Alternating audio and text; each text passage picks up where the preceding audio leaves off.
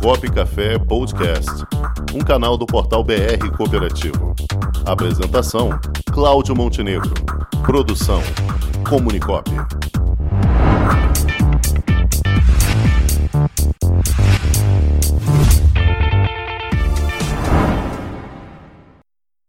Boa tarde, Miriam. Boa tarde. Então vamos lá, o IPCA ele é um índice importantíssimo, pessoal. E por quê? Porque ele é que vai dizer para a gente quanto está subindo as mercadorias, quanto a gente está pagando no mercado, na farmácia, né, nos serviços. E o que está acontecendo com o IPCA? Ele está alto no Brasil. E o que, que acontece? Isso é muito puxado pelo dólar também. Por quê? Porque a gente tem produtos que a gente são produtos tradables. Hum, palavra difícil, mas não é não, vocês vão entender. Tudo quanto é produto que é negociado aqui e lá fora, por exemplo, commodities, petróleo, os alimentos, feijão, arroz. Então, tudo que tem negociação aqui e negociação lá fora, eles são iguais, não tem diferenciação. Então, esses produtos, eles são puxados pelo dólar. Então, por isso é que alimento subiu muito, né? E tudo está subindo. E o que está havendo no Brasil hoje, pessoal? O que está havendo no Brasil? É justamente uma, um receio né, do que é, se vão conseguir fazer o ajuste fiscal ou não. Então, nessa dúvida, se o governo, se a Câmara, o Congresso vai conseguir aprovar ou realmente fazer um ajuste fiscal, então o dólar permanece alto, a inflação permanece elevada e acaba a gente sentindo, né, e afetando a vida da gente. E afeta também os investimentos, afeta o consumo, né, o dia a dia nosso ali, e afeta os investimentos. Ou seja, quando a gente vai falar de finanças pessoais, a inflação é fundamental porque ela vai mexer com esse seu poder de compra. Todo mundo deve ter sentido que o alimento subiu, que você teve que fazer uma ginástica para conseguir né, ir no mercado, comprar os mesmos produtos e teve que abrir mão de alguma coisa para caber no orçamento ou até mesmo para juntar algum dinheiro. É por isso é que na vez passada a gente estava explicando até, deu, demos uma explicação aqui. Qual foi a explicação que a gente deu? Olha, quando você quer fazer investimentos e você é conservador na renda fixa, você quer ficar na renda fixa, tem três tipos de investimentos. Tem aquele que acompanha a taxa da economia, que é o CDI Selic, tem o pré-fixado e tem uma inflação mais juros. Então a gente falou, olha, a inflação mais juros é muito bom para o longo prazo, porque ele te protege. Só para a gente ter ideia, a inflação está 4,56 no ano, nos últimos 12 meses. Gente, isso é alto para caramba. Se a gente for pensar, a poupança está dando 1,40. Então, a gente acaba tendo essa, é, essa dificuldade né, de lidar com o dinheiro e fazer com que o dinheiro caiba no orçamento e também na hora de investir a gente quer ver o dinheiro ganhar da inflação, o dinheiro ultrapassar, porque ganhar dinheiro é isso, gente. Ganhar dinheiro é ganhar acima da inflação, tá? Então, esse aqui é o desafio que nós temos agora pra, pra, pela frente. E a gente brinca assim, são duas coisas importantes. Não adianta olhar o retrovisor. Ai, o passado era tão bom. Ai, eu ficava na poupança, era maravilhoso. Tudo era ótimo. Sim, mas as coisas mudaram, né? Chegou a tecnologia, chegou tudo, a gente se adaptou. Então, vamos nos adaptar também no mundo das finanças? Vamos também olhar com esse né, viés diferente, né? O novo, a novidade. A gente tem que aprender? Tem. A gente não aprendeu a mexer no celular? A gente não está aprendendo a fazer tudo online agora? Então, vamos também aprender com o dinheiro que a gente vai ter que agir diferente com o dinheiro, né? Então, tudo no início é difícil. Mas a primeira vez, então, é a mais difícil de todas. Mas depois que a gente começa, a gente vai fácil. O maior desafio né, nas finanças é que não existe um tamanho único, né? Então a gente usa muito essa expressão. Não tem tamanho único. Por quê? Porque para cada um o dinheiro ele vai ser aplicado de forma diferente. Tem gente que precisa fazer uma reserva de emergência maior, porque é autônomo, porque trabalha por conta própria, ou porque é um emprego onde ele não tem segurança, pode ser demitido a qualquer hora. Então, ele tem que ter uma reserva de emergência maior. Ou ele precisa viajar, ele tem família fora, tudo quer fazer viagem. Então, precisa. Outras pessoas podem precisar de uma reserva de emergência menor, um funcionário público, alguém que tem uma maior estabilidade. Né? Tem gente que tem que se preocupar muito mais com a sua aposentadoria. Por exemplo, tem gente que recebe FGTS, FGTS complementa, é um dinheiro que você tem a mais. Quem trabalha por conta própria não tem FGTS, tem que juntar mais, tem que pensar mais lá na frente. Então, você tem que ter um esforço maior. E muita gente não está, é, é, que é autônomo, não está indo para o INSS, achando que o INSS é ruim. INSS não vale a pena, INSS... Gente, INSS, ele é bom sim. O que acontece agora é que foi dilatada a idade. Mas para vocês terem ideia, se vocês quiserem hoje se aposentar com 65 anos e ganhar aquele dinheiro que o INSS paga, hoje o INSS paga 5, 6 mil. Se você fosse aposentar hoje por conta própria, com 65 anos, nunca contribuiu para o INSS e quer tirar 6 mil reais, você vai precisar juntar uns 2 milhões de reais. Você vai ter que juntar muito dinheiro. Nossa. Só para você. Oi? Nossa Senhora. Então, a gente reclama né, do INSS, mas juntar dinheiro não é fácil, porque juntar dinheiro é você juntar dinheiro acima da inflação. Entendeu? Então voltei para a inflação, ó. É juntar dinheiro acima da inflação. E o que está acontecendo com todos os investimentos hoje?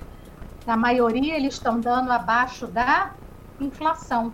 Então você não consegue juntar para poder ter uma aposentadoria é, legal. Então, gente, não dispensem INSS, não dispensem o que a vida está dando para vocês. E não deixem de construir patrimônio, tá? Certo. Então, existe aqui uma briga muito grande. Ah, vale a pena ter imóvel, não vale a pena ter imóvel? Eu digo sempre, gente, imóvel também é investimento, é uma diversificação. Então, se você não tem nada, não tem bem nenhum e não consegue juntar dinheiro, então, aí sua vida vai ficar mais difícil. Agora, se você tem dificuldade de juntar dinheiro, mas conseguiu ter algum bem, você vai viver melhor lá na frente, né? Concorda comigo? Né? Você tem um imóvel, você pode vender, você pode morar num lugar mais simples, você pode lidar com isso. O que é ruim é você pegar todo o dinheiro e colocar em imóvel que você fica preso e depois não consegue vender e fica sem dinheiro. A gente vê, às vezes, gente com imóvel sem dinheiro. Sim. mal conseguindo viver porque não consegue vender. São, então, são, são, aqueles bens que são, são variáveis, né, Miriam? Por exemplo, automóvel. Né? Uhum. Automóvel é um que é. deprecia muito rápido, né? É, o automóvel ele é despesa, é diferente. eu sei que você não vai gostar do que eu vou falar, Montenegro. Você não gosta de algumas coisas que eu falo, né, Montenegro? Eu é que você dá tapa na cara da gente, o problema todo é esse. É, pois é, eu sei que eu estou te sacudindo aí, mas é verdade porque o imóvel ele acaba sendo um investimento se ele foi escolhido num lugar que valoriza. Às vezes ele pode não te dar uma renda boa de aluguel significativa, mas se ele valoriza, tá, nossa, ele é fantástico, né? É, ele sempre Agora, vai ser rentável, maior ou menos, ele vai sempre ser rentável, né? É, em princípio, sim. Agora, quando você, por exemplo, compra um carro, comprar carro você já viu o carro você vender por preço maior? Você não, vende não lá embaixo o carro por um preço sempre é menor. E hoje em dia, como a inflação está estabilizada, vou aproveitar que eu falei de carro, então dá outra dica. Não há necessidade de ficar trocando de carro de dois, de três em três anos. Antigamente a gente fazia isso, né? Porque o dinheiro, a gente vivia numa inflação muito alta, com dinheiro desvalorizando. Agora não. Agora dá para você comprar um carro e ficar com o carro muito tempo. E sabe o que, que eu fiz, Montenegro? Vou contar uma novidade aqui. É. Eu, eu fiz aluguel de carro, eu tenho um ano carro alugado, aquele aluguel de longo prazo, carro fácil, né? Então, isso também é uma alternativa, entendeu? É, e acabaram de perguntar isso aqui no nosso chat. Miriam, o que você acha de locação de veículo mensal? Moisés Pedro, presidente da Unidez, acabou de perguntar isso aqui. E olha, eu tenho e estou adorando, entendeu? Porque você não imobiliza dinheiro, tá? E se a gente fizer as contas, o que, que acontece? Quando eu tenho um carro alugado, eu não me preocupo com. Agora mesmo, teve revisão. Eu liguei, veio aqui o, uh, o reboque, levou de manhã e o reboque me trouxe à tarde o carro. E se ficar mais de um dia, eles me deixam outro carro aqui. Não me preocupo em pagar nada, em cuidar de nada. E o preço é super acessível hoje. Tudo depende do modelo que você comprar. Eu peguei um modelo econômico e quando eu faço as contas para ver se vale a pena ou não, eu fiz um, um estudo para a revista Quatro Rodas. E eu mostrei que valia a pena sim. Por quê? Porque na hora que você vende o carro, você não consegue o preço FIP. Alguém consegue vender um carro pela tabela FIP? Não, Conta. jamais. Não consegue. Então, eles estavam fazendo cálculo, não, vale a pena você ter carro, porque na hora... Só que eu tenho que considerar, quando eu tenho carro, a venda do carro. Agora, ninguém consegue vender pela tabela FIP. E se for vender numa concessionária, aí é perda certa. Então, vale a pena sim você ter hoje um carro, é, esse aluguel. Isso aí já era normal nos países desenvolvidos. Aqui não, não deu certo. E, bem, e você não sabe ainda o que aconteceu comigo. Olha o que foi legal. Na pandemia, ninguém mais queria ficar com o carro. Aí eu liguei lá para para a empresa que me alugou e falei, olha, é, tem pandemia aí, tá difícil de pagar. Eles me deram redução no aluguel durante três meses para 30%. Opa. Então, você ainda... Não foi uma beleza? Foi então, imagina, negócio. se tivesse prestação, não ia ter essa moleza, né? É, verdade. Então, é, liguei, negociei. Então, é, eu estou muito satisfeita e, do ponto de vista financeiro, vale a pena sim. Tá? Agora, Miriam, e, e, o investimento em moeda estrangeira? Dólar, euro, o que é que você acha? Tá. Vamos lá. O investimento em moeda estrangeira, hoje, ele é considerado importante como diversificação, principalmente em dólar, tá? Que é a moeda mais comum. Por que dólar? Porque dólar é a moeda que você usa em qualquer lugar que você esteja. Dólar você troca em qualquer lugar. Então, por isso que o dólar é a moeda forte é considerada moeda forte. Está começando a aparecer o Bitcoin, mas o Bitcoin é uma outra alternativa. Então, é diferente do dólar, que é uma moeda reconhecida e usada normalmente por todas as economias, por todos os países.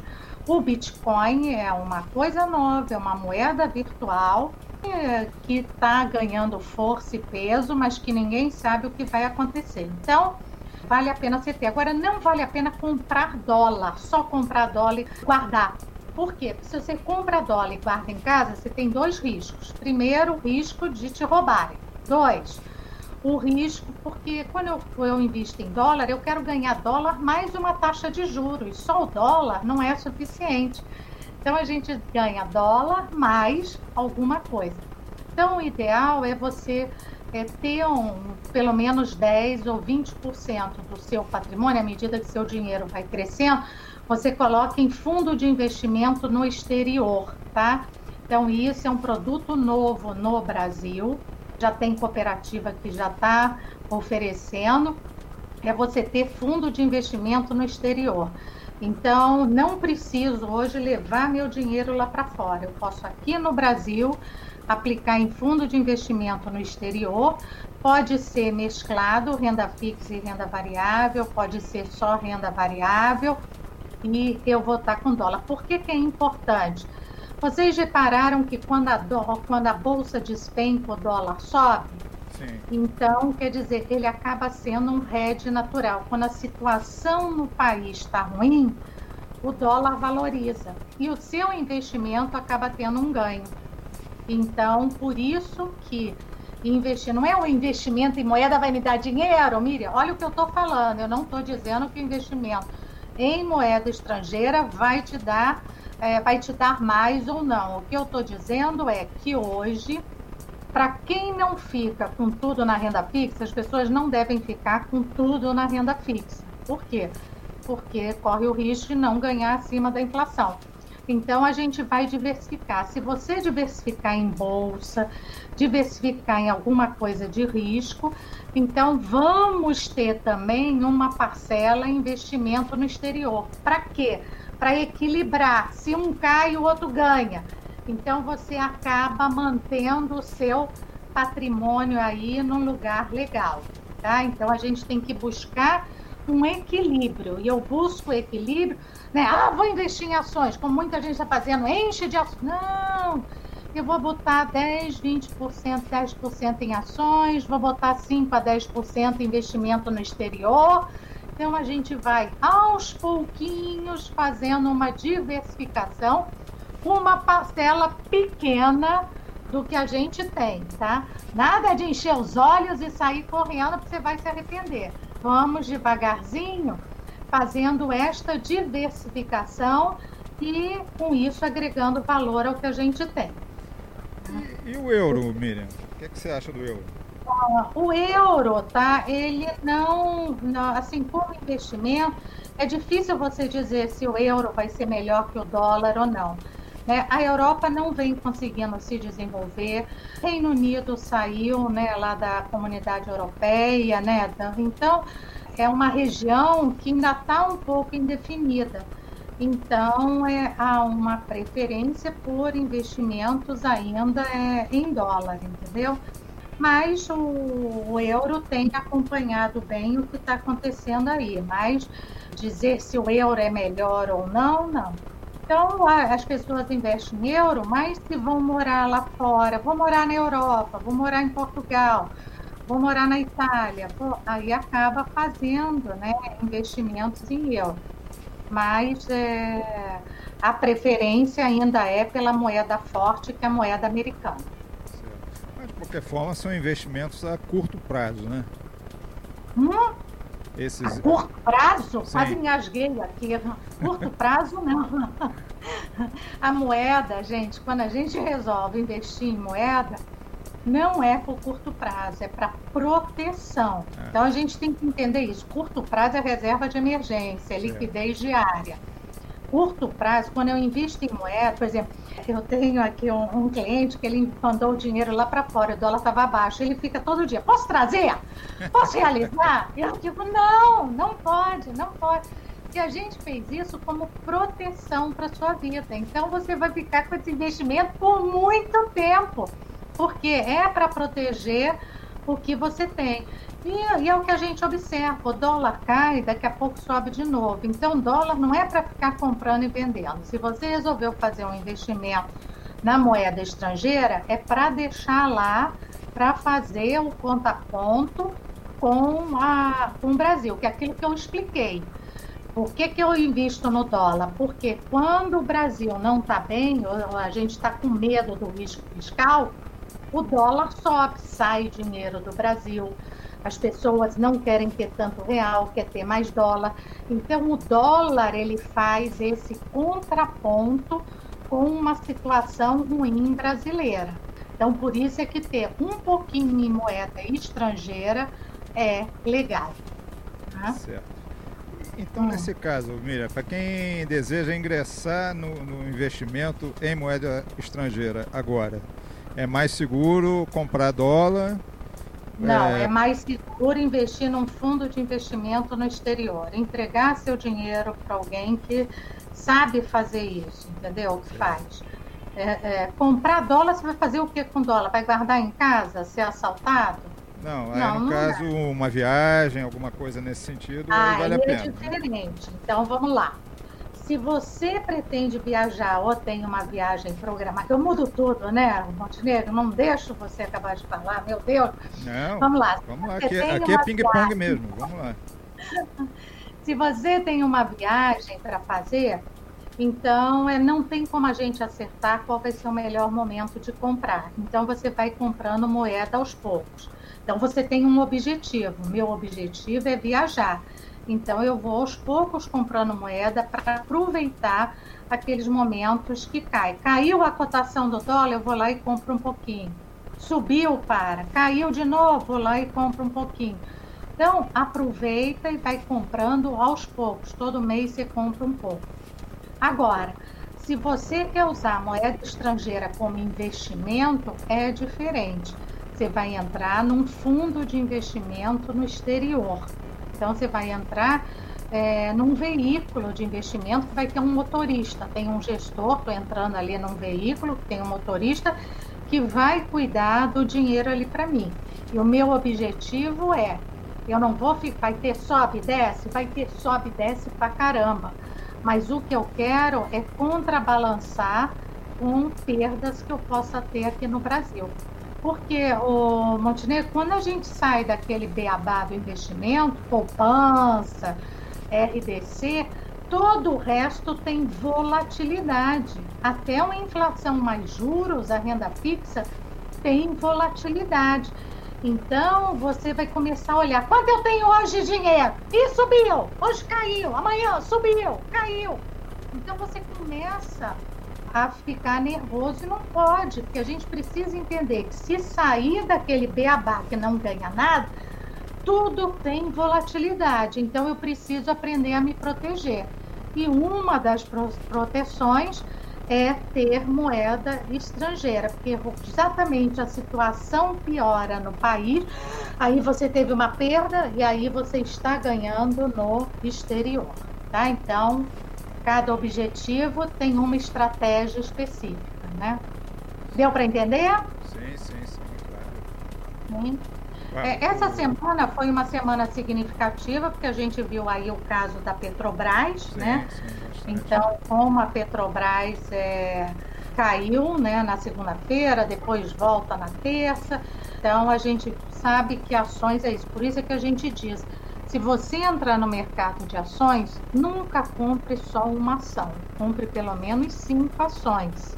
Porque de segmentos diferentes porque se uma cai, não vão cair todas na mesma proporção. Umas sobem, outras descem, então compre de segmentos diferentes. Ou faça, como eu tinha dito, como eu faço, eu coloco meu dinheiro em fundo de investimento em ações, fundo ativo. Eu gosto de fundo ativo. Fundo ativo é aquele que busca dar mais que o Ibovespa, ele busca uma rentabilidade superior.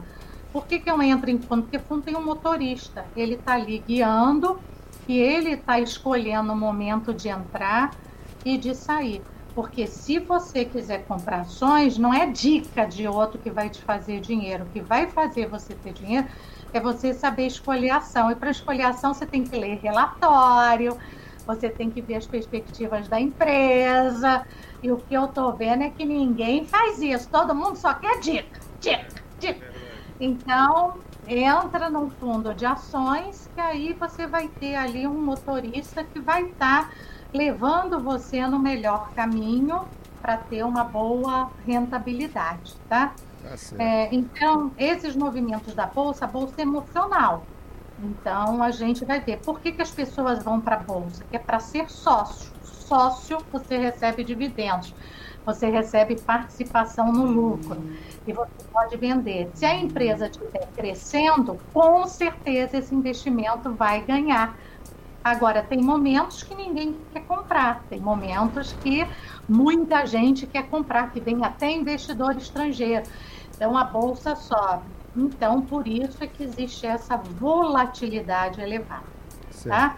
Então, é, investimento está muito facilitado aqui no Brasil é, para todo mundo. E hoje você pode comprar, inclusive, ação estrangeira na bolsa. Eu posso ir na bolsa e comprar empresas como investidor comum. Eu posso comprar Google, eu posso comprar Disney, eu posso entrar num fundo que é só de empresas estrangeiras. Entende? Então, e isso com pequenos valores, valores abaixo de mil reais. Então, quer dizer, está muito fácil hoje para todo mundo ter acesso nesse mercado. Mas é para ir devagar, tá, tá gente? Podemos comprar tudo isso. A única coisa que não podemos comprar agora, Miriam, é mais tempo, que você já estourou um tempo, Miriam, 25 minutos. Ah, meu Deus, então tá bom, vamos lá. Mas, mas, mas conversamos coisas boas, né? Foi Muito ótimo, sempre, sempre é bom. Te agradeço mais uma vez, Miriam, sempre trazendo excelentes informações, excelentes dicas, orientações para quem quer cuidar das finanças no dia a dia. Muito obrigado, Miriam Lund. Até a próxima quarta-feira. Até a próxima. Um abraço tchau, tchau. a todos. Um abraço, Miriam. Com o esporte aprendi que cooperar é a grande sacada e que as maiores vitórias vêm quando a gente se une. No cooperativismo também é assim. Mais do que um modelo de negócio, o COP é um jeito diferente de empreender e está espalhado por toda parte do campo à cidade, nos produtos e serviços, facilitando a nossa vida e gerando renda para muita gente. O Guga Kirten e quase 15 milhões de brasileiros já são COP. Vencer você também. Tudo ao seu redor já é. Somos.cop.br